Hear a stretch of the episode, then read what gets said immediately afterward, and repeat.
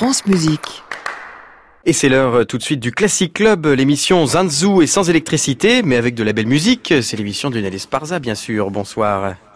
Bonsoir Clément Rochefort, on vous retrouve samedi pour votre émission en public, en direct, avec plein de monde dedans, des invités, c'est 16h, et ce sera qui samedi? Ah, on aura un jeune violoncelliste ukrainien, Alexei Chadrin, euh, le chœur euh, de la maîtrise de Notre-Dame de Paris, le duo de pianistes Ludmila Berlinskaya et Arthur Ancel, on aura même le flûtiste baroque François Lazarevich et son ensemble, et la pianiste Fanny Azzuro et l'ensemble Spiritango du Beau Monde. Hop, hop, hop, il y aura plein de monde pendant deux heures d'émission, 16h à Radio France, dans votre studio à vous, c'est en public. On y va, on y passe deux heures et c'est le bonheur. Merci cher Clément, à, à bientôt donc.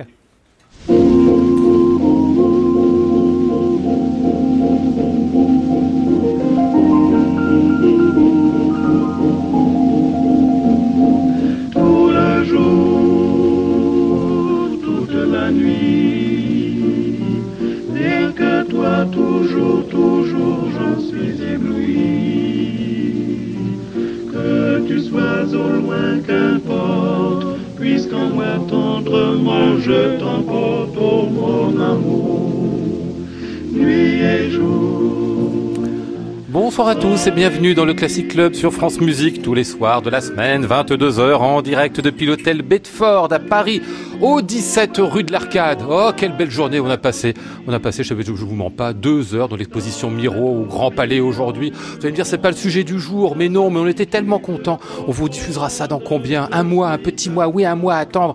Mais il faut qu'on monte ça dans le détail et qu'on vous propose quelque chose de... Oh, une visite comme on a eu ce matin, quoi. Bon, l'expo Miro, si vous avez l'occasion d'y aller, Grand Palais, faut y aller. Sinon, vous restez au Classic Club ce soir. Il sera question de toute autre chose avec Paolo Zanzu, Cédric Pécha et Mathieu Frano. Nous sommes ensemble jusqu'à 23h, bien sûr. Bienvenue à tous dans le Classic Club.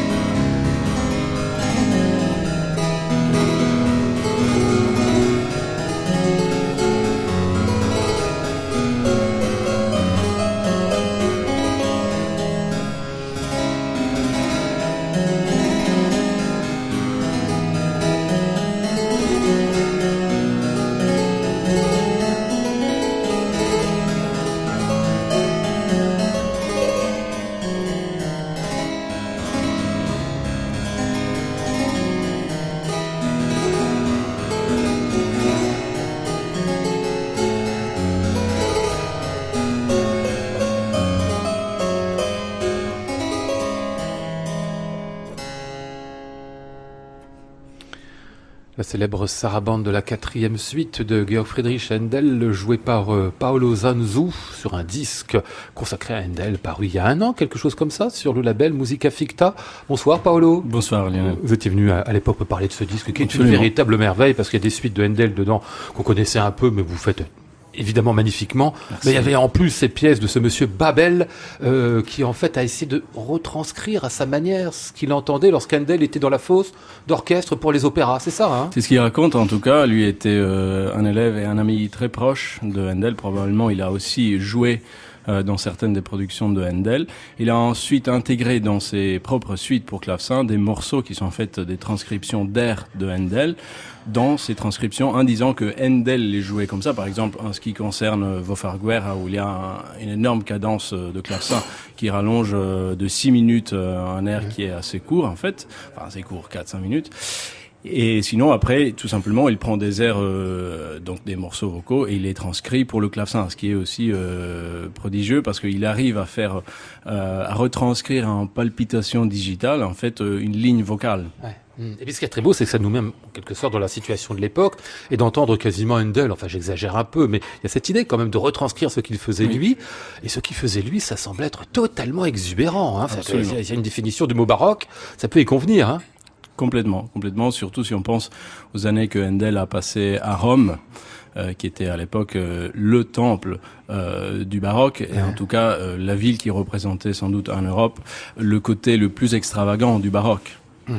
Euh, les Stagione, c'est votre ensemble. Vous allez faire avec eux un programme intitulé Handelmania. On en parlera de ce programme un peu plus tard. On voit bien que le, le- le goût de Handel ne vous lâche pas, mais il faut qu'on parle de cet ensemble-là parce que nous, on va quasiment le, le voir naître si on va euh, la semaine prochaine à la salle Corto à Paris, mardi donc, euh, 23 octobre, où vous ferez ce programme autour de Handel. Qu'est-ce que c'est que cet ensemble et pourquoi vous l'avez euh, fondé, Paolo?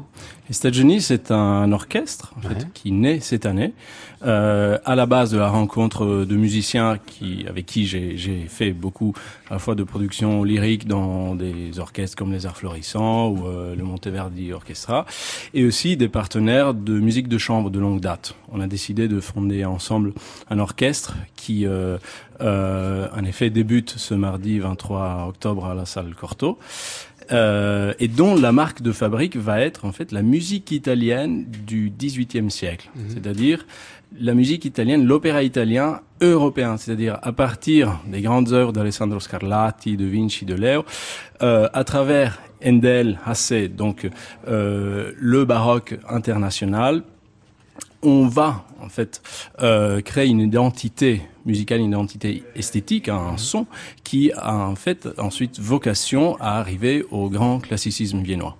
Euh, avec cette idée peut-être de donner une autre image du bel canto originaire, parce que c'est une forme de bel canto finalement, Tout à fait. cette musique-là au XVIIIe siècle hein, déjà. hein. Tout à fait. Quand on voit, euh, que ce soit dans les traités de chant de l'époque, que ce soit dans les euh, diminutions qu'on peut voir, par exemple même dans Babel, Ouais. euh, quelle était la liberté des chanteurs dans la recréation de cadences ou même de d'acapos, on se rend compte que les lignes vocales de l'époque étaient déjà extrêmement développées et une liberté absolue à souligner à- justement dans ces euh, dans cette musique. Ah ouais. Beaucoup de très beaux musiciens dans les Stagioni, euh, Thomas Dunford que je vois sur la photo ici, hein, euh, Voilà Anna Reynolds par euh, exemple. avec nous euh, sur ce concert, mais en effet on sera euh, 25. Ouais. Euh, il y aura quatre euh, jeunes chanteurs euh, qui font déjà une carrière très poussée, donc Lucia Martin Carton euh, comme soprano, Anna Reynolds mezzo, Carlo Vistoli et Nick Scott ténor. Ouais. Et puis euh, Tout beaucoup de, musiciens. de- de musiciens euh, merveilleux. Ah ouais. On va revenir là-dessus euh, avec vous. Je salue aussi euh, Cédric Pécha. Bonsoir Cédric. Bonsoir Lionel. Évidemment, Pescia, moi c'est ce que je disais depuis des années. Ben non, c'est italien aussi d'origine. Absolument. hein. Donc on le prononce à l'italienne. Absolument. Et vous êtes suisse ou italien Oui, euh, mon père est suisse-italien, ma mère est française, donc c'est Ah, un petit ça. mélange. Donc vous avez un petit peu les trois nationalités. Voilà, c'est ça. Ah, c'est ça, mais vous comprenez bien Paolo, d'accord, vous lui parler Absolument. dans, dans la langue d'origine. Euh, mais en revanche, je vous signale, Paolo qui fait bac au piano. Donc il a beau être d'origine italienne, il peut avoir mauvais goût aussi. Je dis ça avec claveciniste, on verra tout à l'heure, c'est pour lancer une sorte de petit débat. je sais qu'aujourd'hui il n'y a plus d'opposition là-dessus, ça sert à rien de vouloir faire des guéguerres entre pianistes et clavecinistes, on en reparlera parce que Cédric nous fait quand même l'intégrale du clavier bien tempéré, ce qui est quand même pas rien, faut oser le graver aujourd'hui. Et puis je salue enfin euh, Mathieu Frano, bonsoir à vous. Bonsoir. Les frivolités parisiennes ont combien? 5 ans cette année 6 ans? Euh, 5 ans, on va sur nos 6 ans, oui. Ouais, avec Ouais. toujours le répertoire euh, de la belle époque. Exactement, même on va euh, au début du répertoire de l'opéra comique français, donc on commence, euh, on commence chez Aubert et on va euh, jusque- jusqu'aux années 30, euh, même fin des années 30 pour Ouais. cette année. Et puis alors votre, votre dernier disque, qui lui ah bah, est le premier, premier aussi, C'est ça, en d'ailleurs. même temps. Et ben il est paru il y a quelques jours chez euh, Naxo sous le titre T for Two. On en parlera avec vous en fin de programme. On aura beaucoup de premières, j'ai l'impression ce soir. Eh ben c'est fort bien. À 22h11, on va poursuivre avec euh, Paolo Zanzu et euh, un disque que vous nous apportez là, c'est du Monteverdi. Qu'est-ce qu'on va entendre, C'est euh, euh, le premier monologue d'Octavia dans le couronnement de Popée. C'est un enregistrement qu'on a fait euh, il y a quelques années avec Anna Reynolds et euh, les Stagioni de l'époque qui était encore un ensemble de chambres. On va entendre euh, Thomas Danford au luth, Lucille Perrin au clavecin, au violoncelle pardon, et moi-même au clavecin.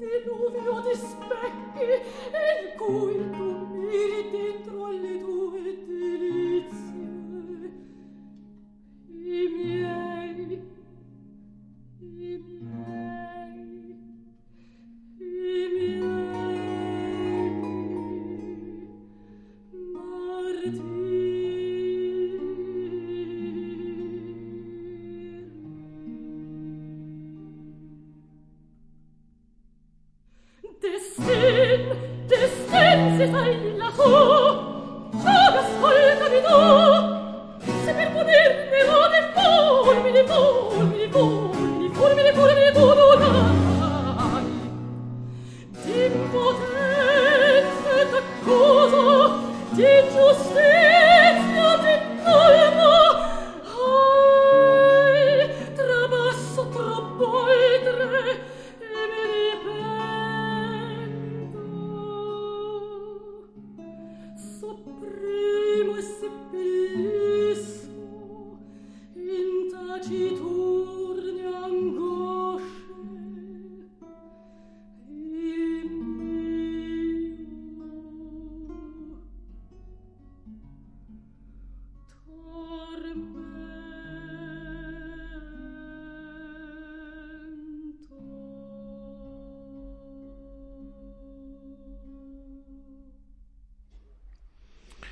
Anna Reynolds qu'on entendait ici dans cet extrait du couronnement de Popée de Claudio Monteverdi dans le rôle d'Octavia. C'est un enregistrement qui s'était fait pour eux, les Stagione, il y a quelques années, hein, avec euh, vous euh, au clavecin, euh, Paolo Zanzu. Vous comptez le faire un moment ou un autre, ce couronnement de Popée, cet opéra? Oui, ce serait Ah oui, merveilleux. ce serait bien. C'est un opéra que j'ai beaucoup joué. euh, j'ai assisté William Christie, j'ai assisté Gardiner, Ah oui. j'ai assisté Johnny Cohen. C'est un opéra dont j'ai aussi participé à une nouvelle édition pour la Monumentale de Monteverdi Ah en Italie. Donc oui, c'est sans doute dans les programmes de l'ensemble euh, dans le futur. Ah ouais. Vous dites assistant de tous ces gens-là, en particulier de William Christie, Johnny Lloyd Gardiner. Vous êtes encore chez eux aujourd'hui euh, ou c'est terminé cette euh, partie Je, je collabore encore avec eux, bien sûr. D'accord, bien sûr. Mais vous comptez prendre un petit peu votre autonomie quand même si vous fondez. En fait, la fondation ensemble. de, de l'orchestre marque en effet un nouveau départ dans ma Ouais. vie et dans ma carrière de musicien et euh, dans mon développement d'artiste. Ouais. Alors le programme de la semaine prochaine, du mardi 23 octobre, consacré à Handel, sous le titre Handelmania, il y aura à peu près toute l'œuvre du, du compositeur, enfin je dis toute l'œuvre, des extraits depuis, euh, si j'ai bien noté, le Triompho en 1707 jusqu'à Sémélé en 1744. On va pas faire tout le détail, hein. Non, mais il s'agit vraiment de, de- euh, de traverser cette œuvre-là. Bien sûr, bien sûr. Et après, euh, même jusqu'à Ouais. qui est de 1752, qui est son dernier grand oratorio. Oui, à travers euh, de nombreux opéras, de nombreux oratorios anglais, italiens, euh, et aussi de la musique instrumentale, évidemment, avec euh, la troisième suite de Water Music, avec euh, un concerto grosso pour cordes. Et des ouvertures d'opéra, il y aura les deux sonates de la résurrection et l'ouverture de Rinaldo. Et vous avez, vous entendez euh, montrer quelque chose à travers ces concerts-là sur Handel, nous donner une, une vision un peu différente. Je sais pas quel est votre angle.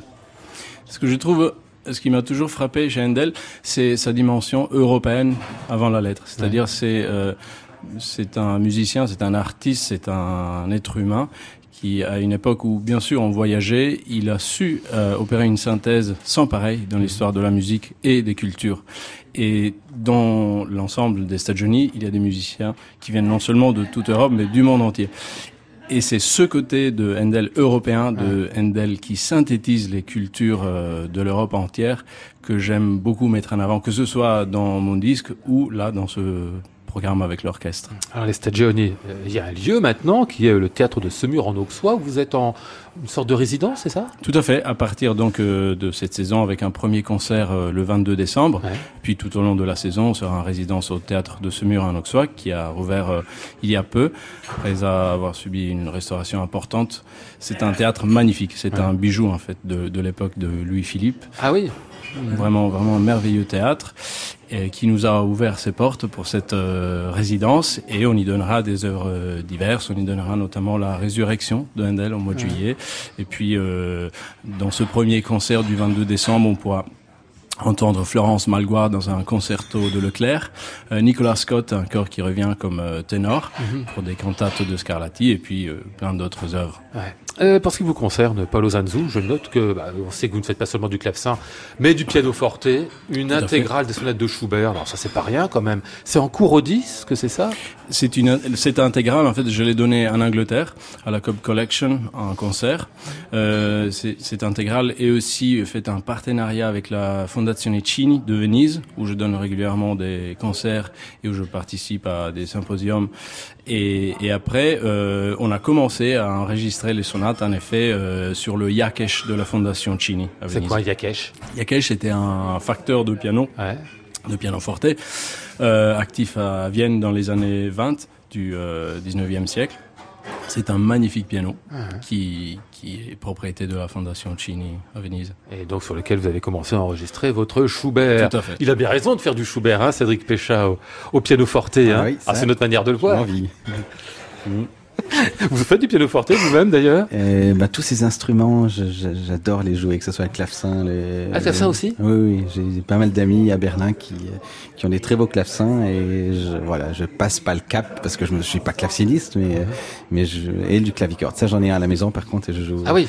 Euh, très très volontiers du clavicorde. Ah, c'est bien le clavicorde. Oui, mais c'est Mm. compliqué le clavicorde. Enfin, je dis c'est compliqué, c'est Ah, ça une demande mécanique une- difficile. Hein. Oui, ça demande une sensibilité, une délicatesse et une, une écoute et Ouais. aussi une gestion du poids. C'est très très intéressant, c'est fascinant. Paolo qui fait oui de la tête. Oui, Ah oui. Ben, le clavicorde est la clé, en fait, euh, Mm. la clé de voûte pour euh, savoir jouer euh, des instruments à clavier. Mm. Il n'y a pas de secret. Parce que pourquoi? C'est l'instrument d'équilibre, c'est ça? Ou c'est le- l'origine même? Non, c'est un instrument euh, au toucher difficile. Mm. Et un, un instrument euh, où le clavier est extrêmement sensible Ouais. et euh, toute variation de toucher s'entend. Donc il faut une maîtrise totale. Donc une fois que vous êtes euh, vraiment bien au point sur cet instrument-là, vous pouvez jouer pour tous les instruments à clavier, si je, vous pense. entends bien. D'accord, bon, très bien. On peut prendre ça, comme un, un projet. L'intégrale Schubert de Paolo Sanzu, on en reparlera évidemment quand ce sera fait. Vous aurez un disque qui sort euh, dans quelques mois sur Jean-Sébastien Bach, je dis Tout à fait. Donc hein euh, en début d'année prochaine, en février 2019, vont sortir les suites anglaises euh, pour le même label euh, de Mondi Scandal, donc Musica Ficta, qui est un label bruxellois. Très bien, bah, ça, on aura l'occasion d'en reparler. Il est 22h21 sur France Musique.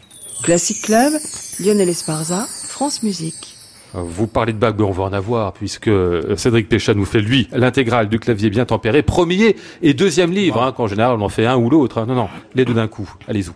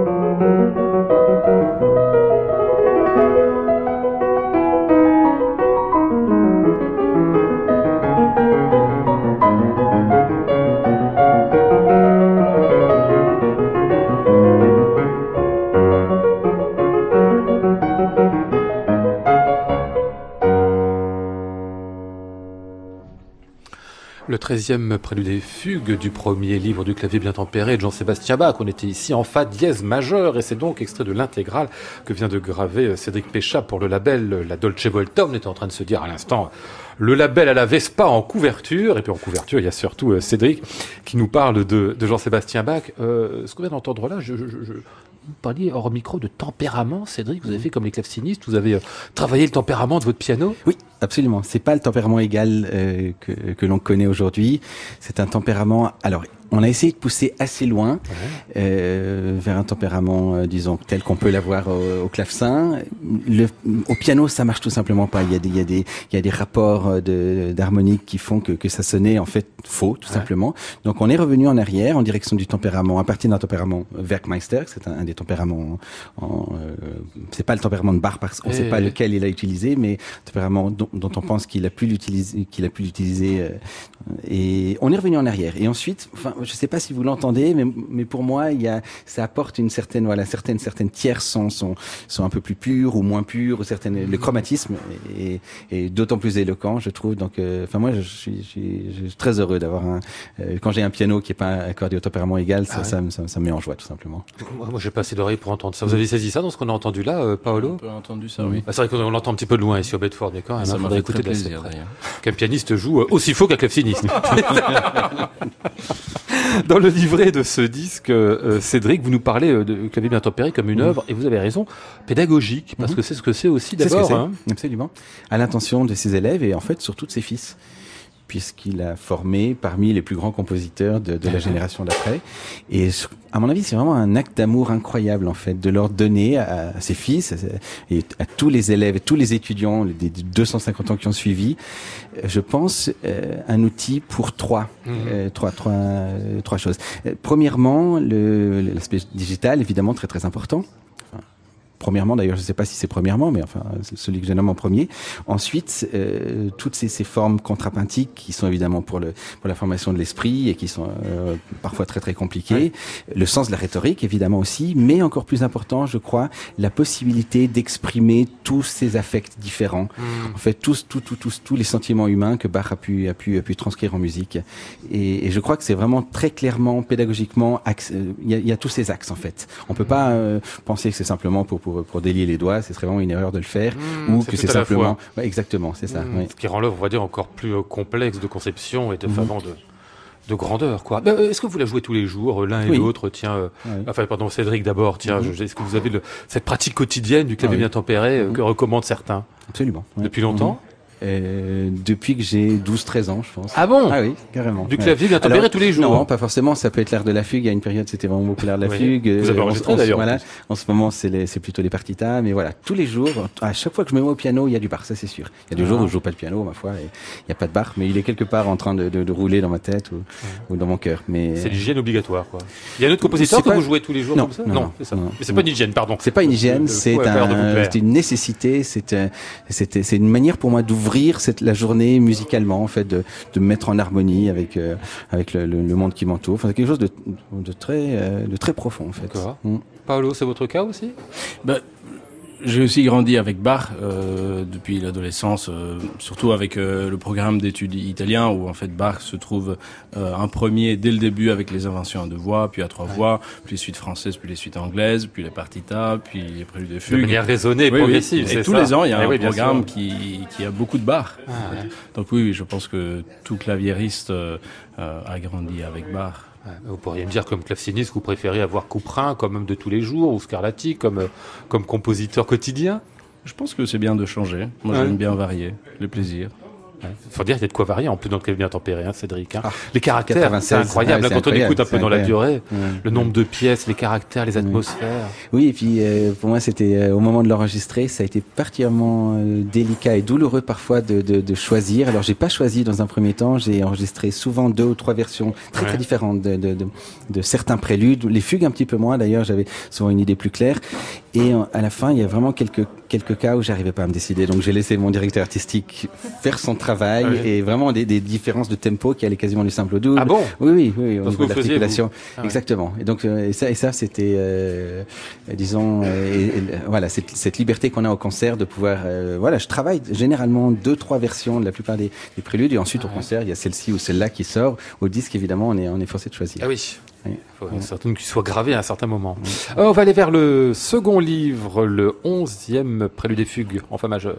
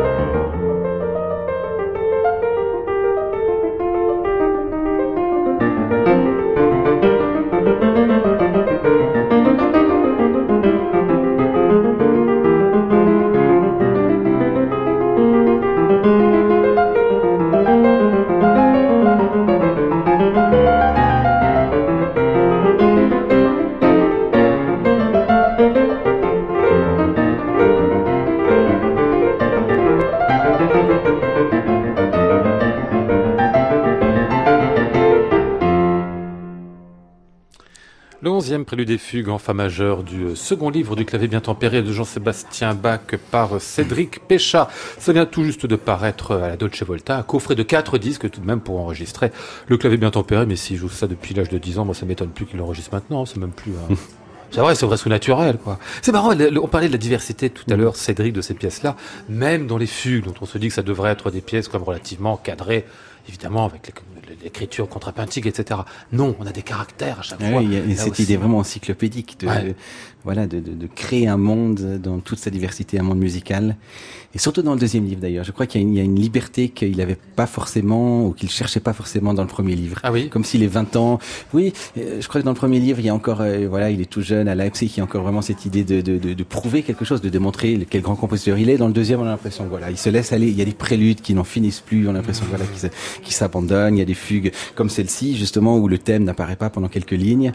Euh, ça, je pense pas qu'il l'aurait fait dans, dans, dans le premier livre. Il y avait encore vraiment cette, cette voilà, cette, cette démonstration. Et, moi, je, suis- enfin, je dis, euh, euh, je peux pas dire que je préfère le deuxième ou que je préfère le premier. Enfin, c'est c'est- c'est un tel niveau, mais c'est vrai que de, de, de jouer actuellement, de jouer le deuxième en, en concert, ce que j'ai fait plusieurs fois cette année, m'apporte ce sentiment de, voilà, de, de liberté que, que j'ai pas forcément en, en jouant le premier, où c'est vraiment aussi euh, bien plus compliqué à contrôler, je pense. Ah bon oui. Mhm. Et pourtant, c'est le premier qu'on enregistre en général, et qu'on joue plus d'ailleurs, plutôt que le, plutôt que le second Oui, livre, pas, non il est plus connu. C'est vrai que les, les, les- la plupart des étudiants euh, ou, ou des élèves ou des enfants même apprennent plutôt les, les tout premiers du premier livre. En fait, même la deuxième partie du premier livre est moins connue que, que la première. Ouais. Mm. Vous l'avez complètement dans les doigts aussi, ce clavier bien tempéré, Paolo Zanzu Oh non, non, non. Non. J'en ai étudié euh, la moitié et joué un certain nombre au fil des concerts et des années, mais jamais dans son intégralité. Mais et vous le faites en concert aussi, comme, euh, comme Cédric, je sais pas, tout, euh, tout le premier livre en concert ou tout le, le second livre, non Non, non, jamais joué dans son intégralité. Ah ouais, c'est quand même pas, pas rien de le proposer à un public Oui, comme ça. c'est hein. compliqué, hein, évidemment, à la fois pour le pour le- l'interprète, enfin Eh ouais. voilà, surtout le deuxième livre, euh, avec toutes les reprises que je fais, c'est et sans pause parce que je, je trouve que la pause, euh, voilà, euh, rompt quelque chose. J'ai du mal à recommencer après. C'est difficile aussi pour le public, et, et- mais c'est très très gratifiant. Je pense qu'il y a des moments, c'est vraiment comme une grande escalade. Il y a des moments des- d'épuisement et voilà, on n'a presque plus envie. hein. En tout cas, moi, il y a des moments où je suis en train de jouer là vers vers le milieu, Ah oui, euh, oui, la, oui. la bémol et tout. Mais après, euh, en arrivant vers la lumière de, de, de, de si majeur et puis après ces, ces extraordinaires si mineurs dans les deux cas, enfin, c'est très gratifiant. vraiment. Ah, Vous jouez sur euh, pas n'importe quel piano, celui-là. hein. C'est- quoi, un Steinway, c'est ça? Oui, c'est un Steinway des années 1980 qui est dans une salle en Bavière à Neumarkt. Ouais. Un très beau piano. Je trouve qu'il y a une très très belle durée de son et c'est un piano que, que Andras Schiff a utilisé pour quasiment tous ses enregistrements et qui, voilà, qui se réserve un petit peu. Il a été vraiment très aimable de m'autoriser à l'utiliser et, et à l'accorder justement un petit peu Ah oui, différemment. c'est ça. Oui. en plus, L'utiliser, c'est une chose, mais, en euh, plus, ça lui voilà, faire et au niveau mécanique très très agréable aussi. Et justement, c'est c'est ce qu'on trouve pas forcément toujours sur les Steinway modernes, particulièrement cette possibilité vraiment de de, de, de- de chant qui qui est manifestement très important pour Bach. C'est quelque chose, il insistait. Les quelques traces qu'on a de, de témoignages, il, disait à ses élèves voilà, il faut que ça chante, il faut que ça chante. Et, et voilà, ça, je mais je pense euh, vraiment au niveau des priorités, c'est tout à fait devant pour moi. C'est curieux parce qu'on dit ça de, de Handel, par exemple, on en parlait tout à l'heure avec Paolo, là ça semble naturel, mais de Bach ça nous semble Ah moins oui. évident que le Mhm. chant soit à ce point central. C'est le cas vraiment vous, vous l'éprouvez aussi au clavecin, euh, Paolo, lorsque vous jouez la musique de, de Bach, ce côté lyrique, chanté? Moi, j'ai souvent l'image euh, euh, de Bach comme un compositeur très proche de Wagner et pour moi, je l'imagine un peu en opposition avec Handel Verdi. Ah bon J'aime bien faire ces deux couples Ah, parce que ouais. pour moi, Handel et Verdi font chanter même les instruments, c'est-à-dire leur façon de penser la musique, c'est la ligne vocale. Donc même quand ils écrivent de la musique instrumentale, on entend le chant. Pour moi, la grandeur absolue de, de, de Bach comme de Wagner, c'est d'intégrer la voix à un tissu euh, orchestral ou instrumental et en fait de fondre parfaitement les deux. Et euh, c'est c'est ma façon de, de, de voir ces, ces, ces quatre compositeurs et donc les deux Bach, Handel, peut-être c'est- c'est c'est c'est un peu réductif, mais là on parle un peu en termes réductifs. Bien sûr, oui, oui, oui, mais ça donne comme de, de famille finalement, hein, de rapport à la, à la voix en particulier qu'on aurait là. Euh, un autre nom peut-être à, à nommer euh, Cédric Péchat, celui d'Andras Steyer. Je dirais pas qu'il vous a pris votre bas parce que vous le savez depuis longtemps, mais j'ai j'ai cru- énormément appris lui. Alors, je- voilà, c'est ce que je peux Alors c'est comprendre. vraiment ouais. parmi tous les professeurs que j'ai eu et Dieu sait que j'ai eu des gens, des gens fantastiques. Mais c'est alors avec lui j'ai travaillé uniquement en l'évaluation Goldberg. C'est- Ouais. Ça remonte à 20 ans, quelque chose comme ça. Et une leçon, euh, des leçons inoubliables parce que c'était sur un, sur des pianos modernes. Et, euh, enfin, Steyer joue aussi volontiers euh, du, du piano moderne. Et là, euh, on a passé, je sais pas, 6-8 heures je- euh, sur cette œuvre et euh, vraiment lui, il, il jouait du piano comme un pianiste en mettant la pédale et tout. Ah oui, et, Ah oui, ouais. non, c'était vraiment fascinant et, et c'est lui en fait qui m'a voilà la paresse m'a- m'avait empêché de le faire à l'époque qui m'a vraiment ouvert les oreilles sur la musique qui précédait Bach. C'est pas évident en tant que pianiste. On Eh pense que Bach c'est le absolument. début en fait. Mhm. Donc euh, voilà et pour moi c'était ma, ma première rencontre disons avec ce- avec avec avec un, un grand claveciniste et euh, je lui suis infiniment reconnaissant. C'est vraiment quelqu'un qui qui m'a beaucoup inspiré, qui continue de le faire d'ailleurs. Mhm. On va peut-être dire deux mots de Jean-Sébastien Bach juste après, mais enfin, il se trouve que nous vous nous apportez ce soir, euh, Cédric Péchat, un disque. Ah, ça me fait plaisir, parce que Oh. c'était un générique à moi que j'ai eu pendant trois ans. J'ignorais. oui, bah, ouais. oui, j'adorais voir ce générique, un Thelonious Monk. C'est comment on dit Dinah, c'est ça Dina, ouais, Dina, je Dinah, vois Dinah, ouais. enfin c'est comment Mhm. Et c'est Thelonious Monk, donc tout seul au piano, Ouais. solo Monk.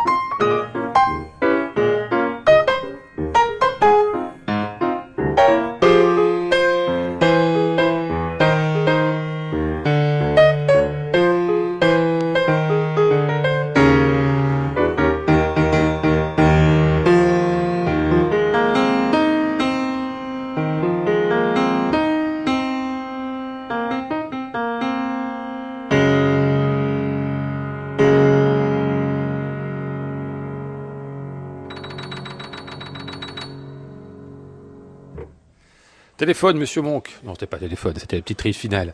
Euh, Dinah, euh, la première prise sur cet album Solo Monk de Thelonious Monk. Donc, le choix du soir de Cédric Péchat. Pour quelle raison le, quelle raison personnelle Alors, on aime ça?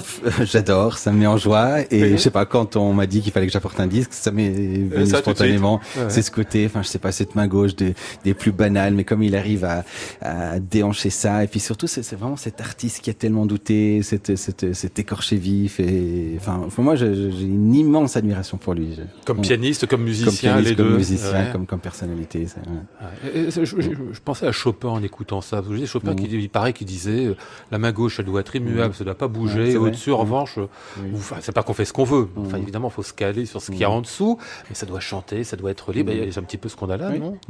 Mhm. Un rapprochement un petit peu hâtif, peut-être. hein. bon, c'était Monk, le choix donc de Cédric, dont je rappelle que son intégrale du clavier bien tempéré est paru il y a deux semaines à peine sur le label La Dolce Volta. On vous retrouvera d'ailleurs au festival de la Dolce Volta qui se tiendra entre autres le 24 novembre à Paris, euh, salle Gaveau. Et bien à 16h, vous donnerez un concert à quatre mains avec euh, Philippe Cassard, Philippe avec lequel vous avez enregistré hein, euh, C'est un magnifique disque Schubert il y a quelques temps. Ben, vous donnerez du Schubert justement dans ce programme, mais aussi un petit peu de, de Bach. Vous Oui. Partagerez le Mhm. concert à deux, Exactement, en même temps ça. vous ferez ensemble. Absolument. Hein, Oui. L'un, puis l'autre, et puis les deux ensemble. Voilà. 24 novembre donc, euh, 16h à la salle Gaveau. Je signale encore que vous serez chez vous à Lausanne, parce que c'est là que vous habitez à Lausanne, non, Non, j'habite à Berlin, mais je Ah, suis né à. Lausanne. Ah, vous êtes né à Lausanne, voilà, c'est ça. Mhm. Vous êtes allé à Berlin. Pourquoi Oui. Étudier et voilà. Après, euh, Et pourquoi, pourquoi vous êtes resté mais personne ne part de Berlin. C'est là. en plus, oui. C'est super agréable comme ville. Il y a plein de choses à y faire. Donc 23 novembre Lausanne, 24 Paris, Salgavo et 27 justement euh, Mm. à Berlin pour jouer donc tous ces euh, programmes-là. Je crois qu'on a dit à peu près l'essentiel. Classic Club, Lionel Esparza, France Musique. À 22h45, dernière partie de cette émission avec vous, Mathieu Frano et les frivolités euh, parisiennes. Il faut me raconter d'abord un peu l'histoire de cet ensemble. Vous l'avez fondé avec Benjamin euh, El Hardy il y a combien de temps maintenant? Six ans, c'est ça? C'est ça, Et ça pour- va faire six ans. Pour quel répertoire? Alors et dans quelle, euh, dans quelle idée qui était la vôtre? Du coup, l'idée, c'était de d'abord de recréer un orchestre spécialisé dans, dans ce répertoire un peu oublié, qui est le répertoire léger euh, français, qui va de, on va dire, de 1830 à 1930 pour donner un peu à cadre. Mais c'est vrai qu'on peut aller un petit peu plus loin euh, maintenant, et c'est vrai qu'on va aller de plus en plus loin parce qu'on va être amené à faire de la création d'opéra comique. Euh, mais ça, c'est un autre sujet, on en parlera une autre fois. Mais du coup, voilà, c'était l'idée de, de recréer une formation vraiment spécialisée et surtout qui aime jouer ce répertoire parce que je crois que c'est surtout ça l'important en fait dans la musique. On a pu, on a pu l'entendre déjà euh, tout à l'heure. Et du coup, euh, voilà, c'est d'abord un orchestre au centre d'une euh, d'une compagnie lyrique. Du coup, c'est un peu un cadre, euh, un cadre atypique puisqu'on a toujours, euh, voilà, voulu euh, voulu euh, défendre et partager en fait des émotions avec des chanteurs aussi parce que c'est vrai qu'il y a quand on quand on travaille dans dans dans certaines scènes lyriques il y a il y a souvent un un fossé, c'est le cas qu'on peut le Mhm, dire, oui. entre le plateau et l'orchestre. Les instrumentistes et les chanteurs. ouais. voilà, et même quelquefois on est, on se rend compte pas du tout sur sur les productions. euh, plus les opéras sont grands, voilà, plus euh, plus la- le chemin entre la fosse d'orchestre et le plateau est, est éloigné. Et du coup, l'idée c'était aussi voilà de de recréer un peu cette euh, cette euh, cette communion et ce- cette envie de Mhm. troupe qui pouvait y avoir. On s'est un peu imaginé ça à l'opéra comique et qui a disparu, euh, voilà, à la- enfin vers les années 70. Mhm. Alors, euh, vous avez un lieu de résidence aujourd'hui qui est le Théâtre Impérial de Compiègne. Oui, on en a plusieurs. magnifique lieu Voilà, donc c'est vrai que ça fait deux ans qu'on est euh, en résidence au Théâtre Impérial de Compiègne, qui est qui est historiquement depuis qu'il a rouvert, euh, voilà, un lieu où on défend la musique française et donc du coup, euh, voilà, le, le directeur Éric Rochaud souhaite euh, continuer aussi à, à défendre euh, ce, ce patrimoine-là. Nous sommes aussi en résidence depuis euh, depuis le début, en fait, depuis cinq ans, au théâtre de Saint-Dizier, qui est aussi euh, un tout petit théâtre qui doit ressembler un petit peu au théâtre de, de Saumur en Auxois, et, euh, et régulièrement aussi au théâtre de Dreux. Et là, Ah bon cette année, euh, Ah, c'est pas voilà. qu'une résidence, alors vous êtes un peu. Ah oui. Voilà, on a, on a plusieurs plus points, d'ancrage et c'est vrai que cette année on va beaucoup aussi à l'Athénée, on est aussi Ah, beaucoup ouais. à l'Opéra Comique depuis euh, euh, depuis la réouverture après les travaux et euh, voilà. Le dernier disque des frivolités parisiennes, son titre euh, T for Two, il est consacré entre Paris et Londres à quelques chansons des années folles, hein, on peut le dire, entre les deux guerres, c'est ça, peut le hein, dire. entre 18 et, allez, on va dire entre 18 et 40, quelque chose comme ça. Un premier extrait. If you ask us, ask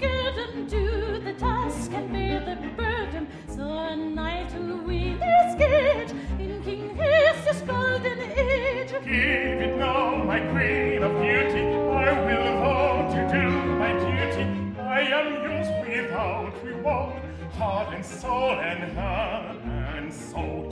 Words a light, first a night. True as well, mademoiselle. Nightly comes and nightly goes, love and leaps of gallants brightly. Cheer the walls without a fall, lightly warm and nightly warm. Nightly comes and nightly goes, love and leaps of gallants brightly.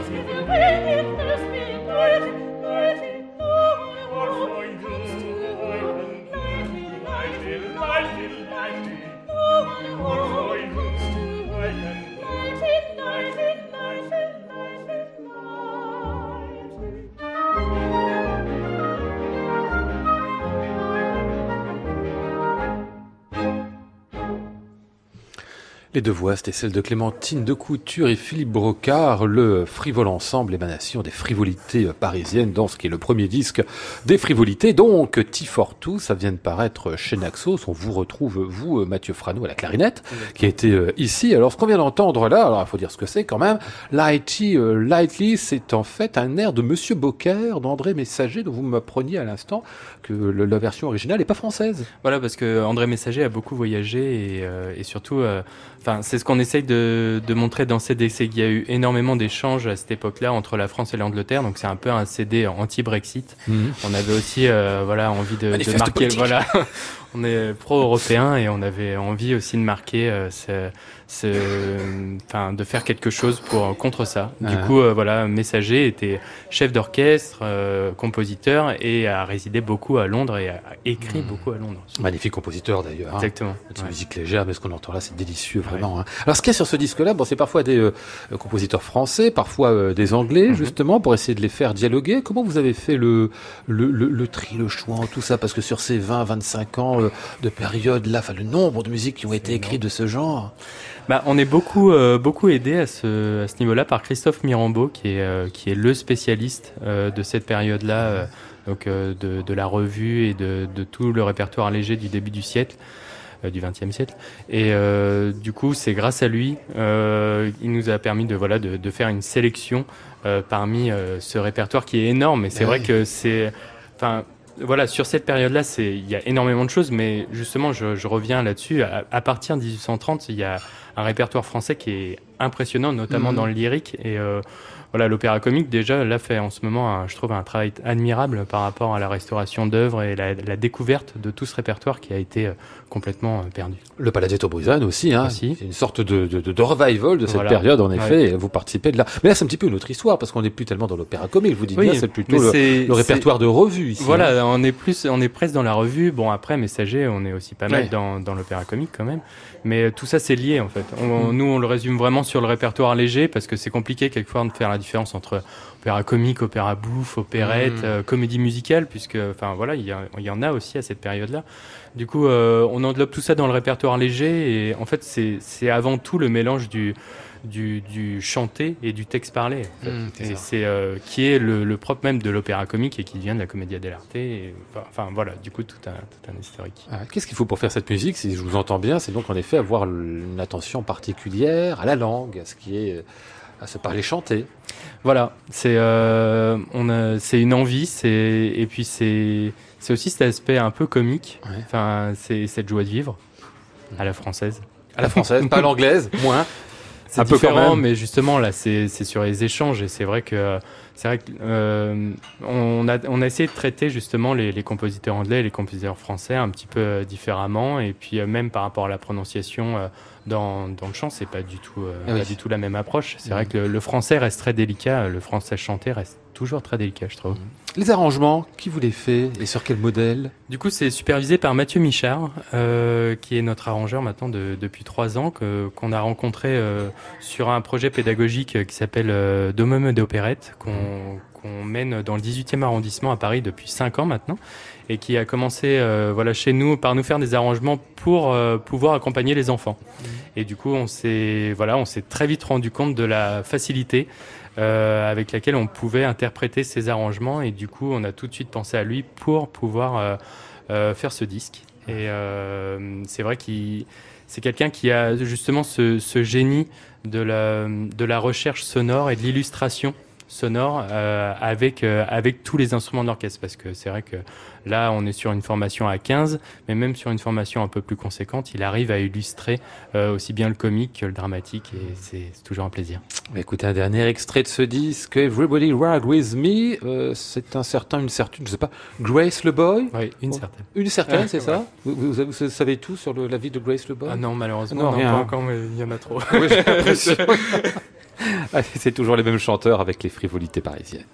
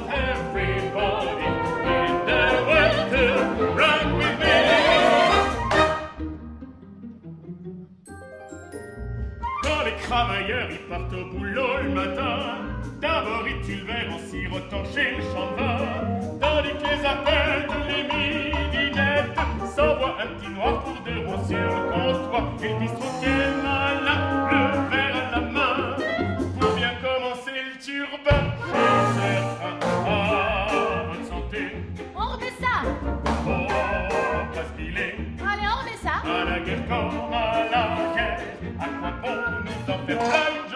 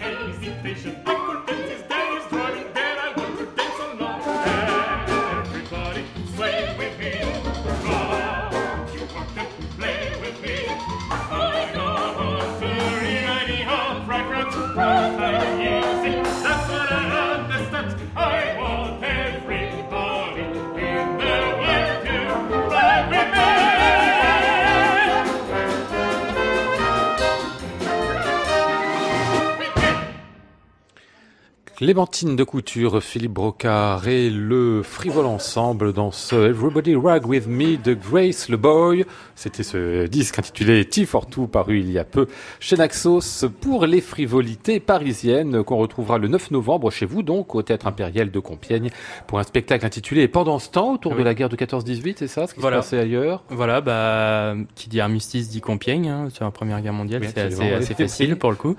Du coup, euh, voilà, le théâtre euh, et le Festival du film de Compiègne nous ont euh, demandé euh, de, de recréer une revue sur euh, ce qui pouvait se passer autour, autour de l'armistice et voilà, pas seulement sur, enfin, au niveau de la guerre, enfin, Mhm. aussi euh, à Paris, ou des choses comme ça. Et puis au mois de février prochain, un spectacle intitulé Normandie. Oui. Une, une comédie musicale qu'on créera aussi à Compiègne et qu'on Ah oui. pourra retrouver à la Nouvelle Ève euh, le 11 et 12 février. Donc une comédie, une comédie de Paul Misraki où justement l'orchestre cette fois sera sur scène avec 17 chanteurs, voilà très très enjoués. On pourra retrouver le paquebot et euh, de Normandie. Eh ben, ce sera magnifique tout ça, mois de février, donc ce sera aussi au Théâtre Impérial de Compiègne. Et puis première date pour vous à venir, le 9 novembre. On est à la fin de cette émission. Merci de m'avoir rendu visite, messieurs. Merci, Lionel.